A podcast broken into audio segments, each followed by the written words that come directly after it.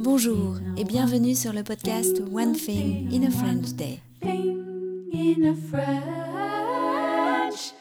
Aujourd'hui, mercredi 6 décembre 2023, cet épisode, le numéro 2306, s'intitule Chez Rosalie, rue Campagne Première. J'espère que vous allez bien et que vous êtes de bonne humeur. Je m'appelle Laetitia, je suis française, j'habite près de Paris et je vous raconte au travers de ce podcast un petit bout de ma journée.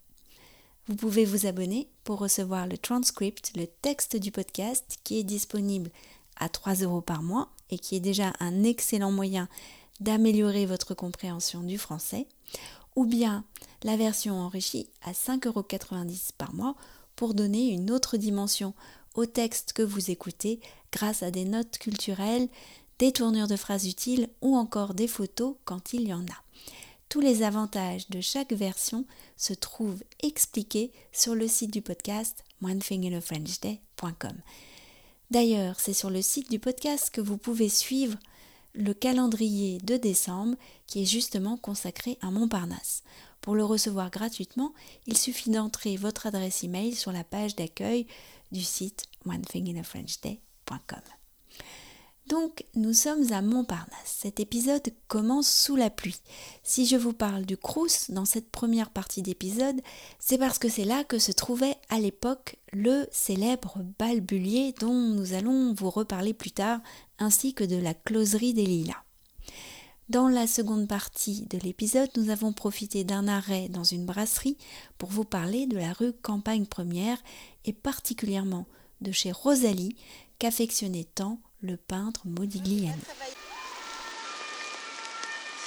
Anne-Laure et moi sommes devant la closerie des Lilas, mais il pleut vraiment beaucoup. Et en face, euh, il y a maintenant, il y a un, bâtiment euh, de, Paris, là, du Crous d'une résidence universitaire et, un restaurant euh, universitaire d'ailleurs qui sont en réfection. Mais il pleut vraiment trop pour qu'on vous parle de ce célèbre café. Donc on fera ça tranquillement à la maison ou à l'intérieur, quelque part dans un café.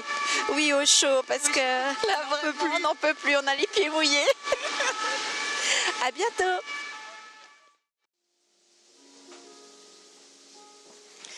Alors voilà, nous sommes bien au sec avec Anne-Laure. Nous sommes dans une brasserie euh, typiquement du quartier, chez Wadja, pour le déjeuner. Et donc j'en profite pour vous parler de chez Rosalie. Euh, ça, c'était rue de la Campagne Première au numéro 3, mais l'immeuble a complètement disparu. C'est un immeuble moderne, fait de assez moche, béton, cailloux, ouais, des années 70, cailloux et tout, enfin dark.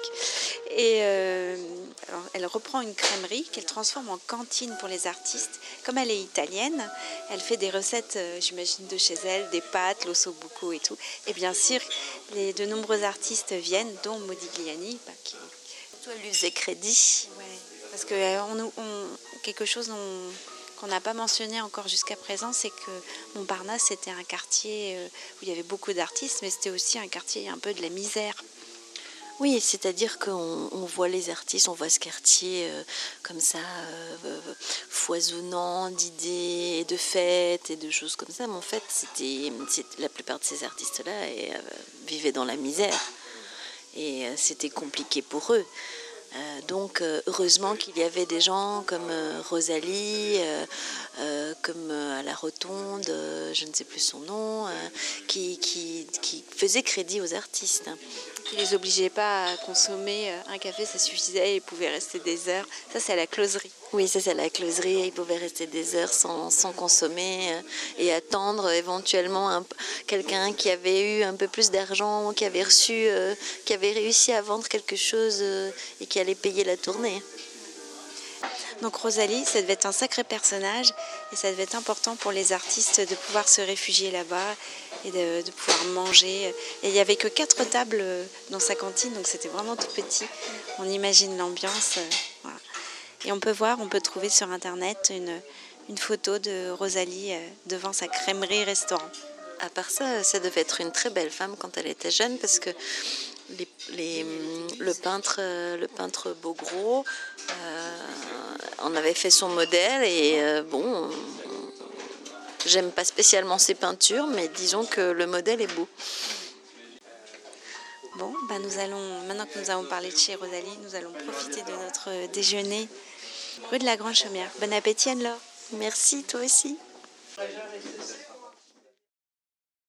One Thing in a French Day, c'est fini pour aujourd'hui. Je vous retrouve vendredi avec Anne-Laure pour la suite de notre découverte du quartier de Montparnasse. À bientôt, au revoir.